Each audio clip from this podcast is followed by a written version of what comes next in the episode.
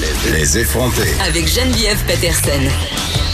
Les vrais enjeux, les vraies questions. Vous écoutez Les effronter. Bon, on apprenait euh, par notre bureau d'enquête que le projet Lab École, euh, vous savez, c'est sept écoles idylliques et paradisiaques qu'on bâtit pour le Québec de demain. Ben, ils vont être en retard, ces écoles-là, et évidemment, le budget euh, a sauté. Comme on dit, c'est passé de 50,6 millions à 105,9 millions. ça soulève plein de questions aussi par rapport à l'accessibilité des moins nantis à ces établissements-là. J'en parle avec Jean-François Roberge, ministre de l'Éducation et de l'Enseignement supérieur. Bonjour, Monsieur Roberge. Bonjour. Écoutez, euh, retard dans la livraison, explosion des coûts. Euh, est-ce que le Québec a perdu le contrôle de son fameux projet Lab École? Ben, je pense que le précédent gouvernement libéral avait euh, complètement échappé là, dans, l'estimation des coûts. bien sûr, là, on voit des coûts qui sont différents de ce qui est estimé. On se pose des questions. Est-ce que le gouvernement actuel garde le contrôle? Ben, la réponse, c'est oui. C'est simplement qu'il y avait dans certains cas des projets qui, ont, qui, étaient juste mauvais, qu'on a remplacés par des bons projets. Exemple, à Saguenay, on parlait d'un lab école qui était une rénovation euh, qui coûtait 3 millions sur un terrain trop petit, près d'un boulevard. Et ça répondait pas aux besoins, on, allait manquer de locaux. Là. On allait inaugurer ça et manquer de place. Donc finalement, euh, ce qu'il va avoir, c'est une construction d'écoles neuves plus loin, on va construire 15 classes. Donc, c'est sûr que entre l'estimation de départ et ce qu'on ce qu'on annonce maintenant, il y a une grosse différence de coût, mais c'est pas le même projet du tout. Et si on était allé de l'avant avec ce que les libéraux avaient annoncé, ben, il nous aurait manqué quelque chose comme 13 classes. Il nous aurait manqué de la place pour quelque chose comme 300 élèves qui seraient passés devant les, locaux, mais il n'y aurait pas eu accès. Donc, euh, essentiellement, c'est pas qu'on ne contrôle mal les coûts, c'est qu'on revoit les, euh, les projets pour qu'ils répondent aux besoins des élèves, tout simplement. Vous êtes pogné avec la patate chaude des libéraux, c'est ce que vous me dites? Ben, en fait, non. On, regarde le, projet. C'est une bonne idée de faire de l'innovation architecturale. C'est une bonne idée d'avoir un lab école, c'est-à-dire une espèce de, laboratoire où on consulte, on regarde ce qui se passe à l'international, on fait euh, des prototypes, si j'ose dire.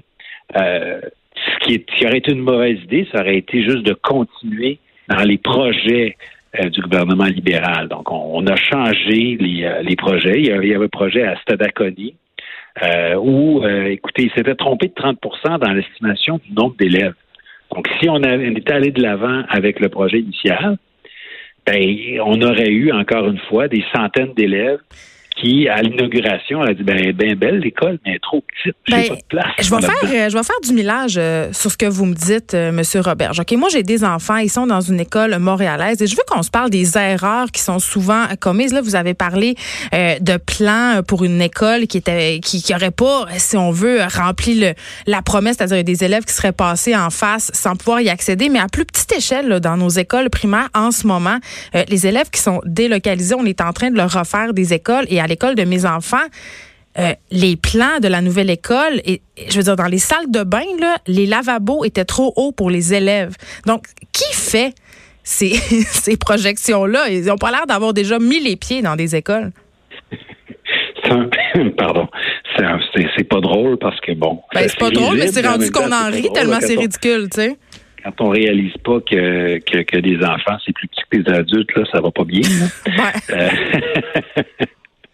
Euh, en ce moment là, c'est euh, ça a été en fait pas en ce moment, mais dans les années passées, ça a été confié à 100% aux commissions scolaires. Certaines étaient plus habiles que d'autres pour faire des projets de, de construction d'écoles, euh, puis d'autres étaient moins habiles, confiaient ça à des entrepreneurs, puis étaient plus ou moins équipés pour faire le suivi.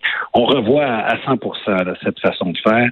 Là, nous, on s'est doté d'un tableau de bord, c'est-à-dire qu'on a au ministère une liste de chacun des projets, chacune des, des écoles à construire avec le montant euh, initial qu'on doit suivre. Il n'est pas question pour nous d'autoriser des dépassements de coûts. Mm. Euh, l'échéancier, sur combien de temps, quand est-ce qu'on veut couper le ruban puis que les enfants entrent dans l'école, euh, est-ce que le terrain est disponible? Et si on n'est pas capable d'obtenir le terrain, ben, il y a des gens à Québec, au ministère, autant nous que le ministère des Affaires municipales qui nous aident à négocier pour obtenir les terrains.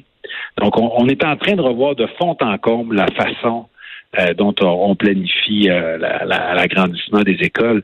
Parce que sinon, écoutez, on, on peut bien mettre plus d'argent, mais ça fait, comme on dit, plus de ce qui marche pas. Puis la semaine dernière, la vérificatrice générale a fait un, rapport qui hmm. était dévastateur pour euh, le dernier gouvernement libéral. Incapacité à planifier le nombre d'élèves, incapacité à livrer les chantiers à temps. Donc, on est en train de revoir tout ça. Euh, moi, j'ai une question par rapport euh, justement à l'accessibilité de ces écoles-là. OK? Est-ce que ces endroits-là vont pouvoir être occupés par des enfants qui viennent de milieux plus défavorisés? Parce que c'est quand même une préoccupation de la population. Ben oui, les, euh, les, euh, les six labs écoles en ce moment qui sont en marche, euh, ils sont répartis à la grandeur du Québec, puis il y en a des, des, des, écoles qui sont de plus petite taille, il y en a qui sont plus grands, il y en a qui sont en milieu plus défavorisé, donc c'est classe moyenne. Mais l'essentiel pour moi, c'est pas ces six écoles-là c'est les 50, c'est les 100 écoles qu'on va faire en s'inspirant du lab école, de ce qui de, de ce qui ressort de tout ça. Oui, parce que moi j'ai peur de l'école à deux vitesses. On voit un prototype, mais le prototype là, on n'achète pas ça un prototype, hein. on s'en inspire ensuite pour tous les modèles qu'on va faire par la suite. Et c'est comme ça qu'on va avancer. On va faire des belles écoles à la grandeur du Québec. Nos belles écoles à la grandeur du Québec n'auront rien à rien à envier aux six écoles du Lab.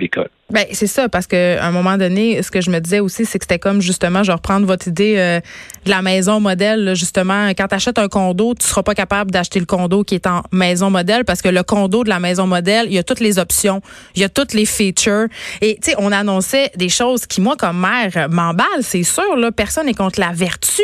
Tu sais, on parlait d'écoles avec des potagers, euh, des cuisines, des fumoirs à poissons. Moi, je trouve ça extraordinaire parce que j'arrête pas de dire tout le temps à cette émission qu'il faut réintégrer intégrer la cuisine dans nos écoles parce que c'est un problème de société. En même temps, euh, d'un autre côté, il y a le côté réaliste en moi. Je me dis, euh, des profs, les directions d'école qui sont tout le temps ici à cette émission-là se plaignent de problèmes pas mal plus terre à terre que ça. Là, genre, ils ont besoin de livres dans leur classe, ils ont besoin d'un retour des services orthophonistes, psychoéducateurs. Ça, est-ce que ça va être pris en compte dans ces nouveaux projets d'école qui sont somme toute idéales, mais est-ce que réalistement ça va se pouvoir? Oui, ça va se pouvoir. Euh, puis il faut séparer un peu le, budget, un peu comme euh, à la maison, on a des fois notre notre, euh, notre hypothèque là, puis on a nos, nos dépenses d'épicerie. Bon, ben on a on gère les écoles avec le plan québécois des infrastructures, c'est c'est de l'argent qu'on dédie pour rénover nos écoles. Hmm. On a écoutez 2,3 milliards.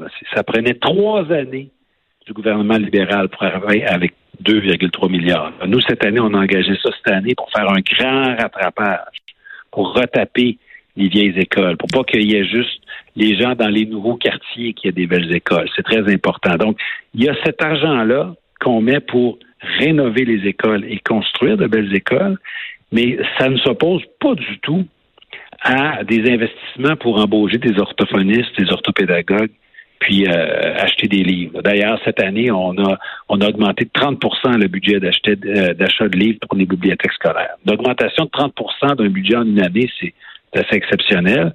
Donc, il va y avoir des livres dans nos dans nos bibliothèques scolaires, puis il va y avoir de plus en plus de spécialistes, orthopédagogues, orthophonistes dans les écoles. Ce qui nous ralentit en ce moment, c'est, c'est pas le manque d'argent ou le manque d'ambition du gouvernement, c'est la pénurie de main d'œuvre.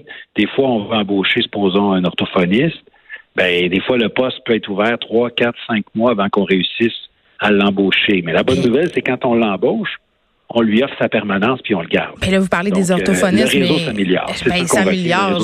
Je sais pas, là, les, j'en ai des profs ici qui me disent que les conditions de travail dans les écoles, c'est absolument dégueulasse. On a des salaires qui sont bas. On a des enseignants qui sortent de leur formation, qui sont pas accompagnés, qui se tapent les classes difficiles dès le départ.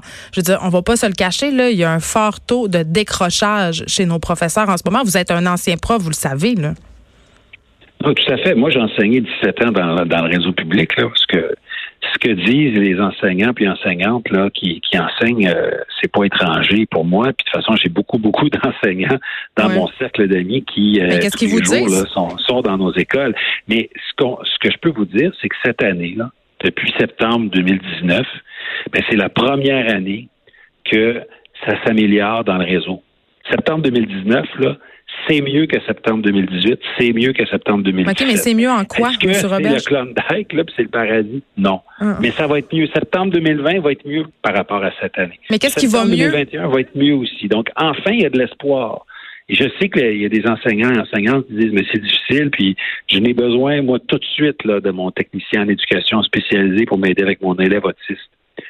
Ce que je dis, c'est que probablement que le poste est affiché, puis peut-être qu'on va l'avoir à la fin décembre, en janvier ou en février.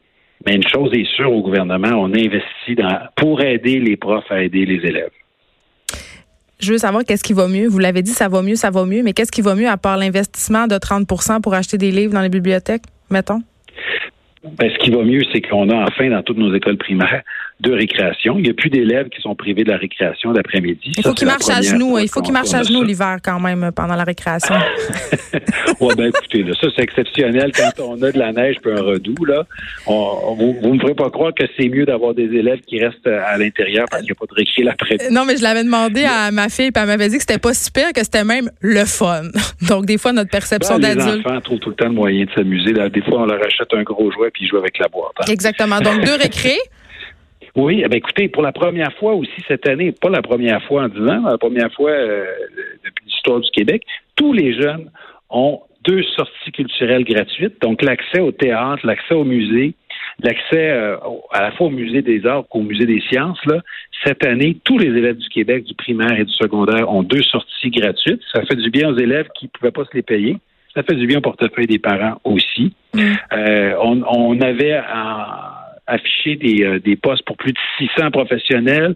On nous dit qu'on en a quoi 3 400 d'embauchés. On continue à chaque semaine euh, d'embaucher des professionnels. L'argent est là, donc euh, les, les, les, postes s'affichent. Puis à chaque semaine, là, il y a des commissions scolaires qui embauchent des professionnels. On s'améliore de jour en jour. Ben, j'espère parce qu'au début, scolaire gratuit dans nos écoles secondaires pour la première fois aussi. Donc ça, c'est nouveau. Donc, ça s'améliore. Ben, c'est très concret. Là. Il y avait quand même, à la rentrée scolaire cette année, plusieurs écoles qui n'avaient même pas de directeur. Donc, j'espère que ça s'améliore aussi à ce niveau-là. quand même, parce que c'était un besoin assez criant. Il y avait des directions d'école en panique. Jean-François Roberge, merci, ministre de l'Éducation et de l'Enseignement supérieur, d'avoir fait le point sur ce projet, la Bécole, qui, euh, bon, a l'air reparti sur la bonne voie, si je me fie à ce que vous me dites. Oui, puis on va contrôler les coûts. Euh, J'espère. Merci beaucoup. Merci, au revoir.